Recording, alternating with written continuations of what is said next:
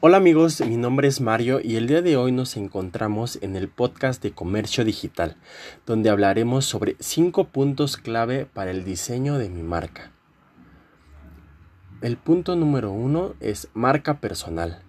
Antes que nada hay que diferenciar entre la marca personal y la marca corporativa.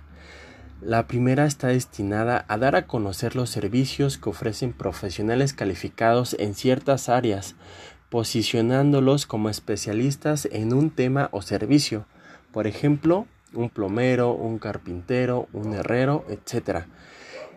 En cambio, la marca corporativa se vincula a acciones y pautas que establecen la identidad y valores de una empresa y sus productos. Ahora, si te estás preguntando, Mario, ¿y cuál es la que yo debería trabajar? Yo te diría que depende de tus objetivos y lo que quieras conseguir, ya que las dos pueden combinarse dentro de una buena estrategia de marketing.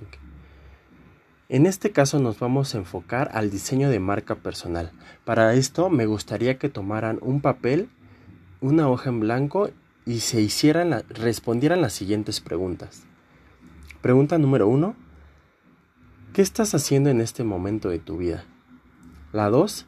¿En qué eres bueno o buena? Y la número 3, ¿qué es aquello que te hace diferente y auténtico? Ahora, en la parte de atrás de la hoja van a dividir, van a realizar un cuadrado y ese cuadrado lo van a dividir en cuatro partes iguales. En el primer cuadrado van a colocar sus fortalezas, en el segundo sus debilidades, en otro sus oportunidades y en el último sus amenazas. Ahora pasamos al punto número 2. Selecciona tu target. Ahora que identificaste aquello que te hace diferente y auténtico, analiza qué tipo de público, objetivo o comunidad puede ser más afín a tu negocio y quién puede estar interesado en el, servicio que vas a prestar como marca. Analiza el público al que vas a dirigirte y cuestionate lo siguiente. ¿Quién va a querer comprar el servicio que voy a desarrollar? ¿Qué problemas se le presentan a mi futuro cliente? ¿Qué le motiva? ¿En qué redes sociales o comunidades se mueve? ¿Qué tipo de calidad y servicio espera? ¿Qué dudas le inquietan? Cuando respondas estas preguntas tendrás mucho más claro quién es el target o público al que te vas a dirigir y qué características posee tu cliente ideal.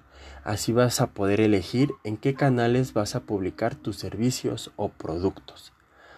El punto número 3. Traza tu estrategia. Ya que has definido quién eres y sabes a quién vas a dirigirte, es importante que marques la ruta hacia donde quieres ir.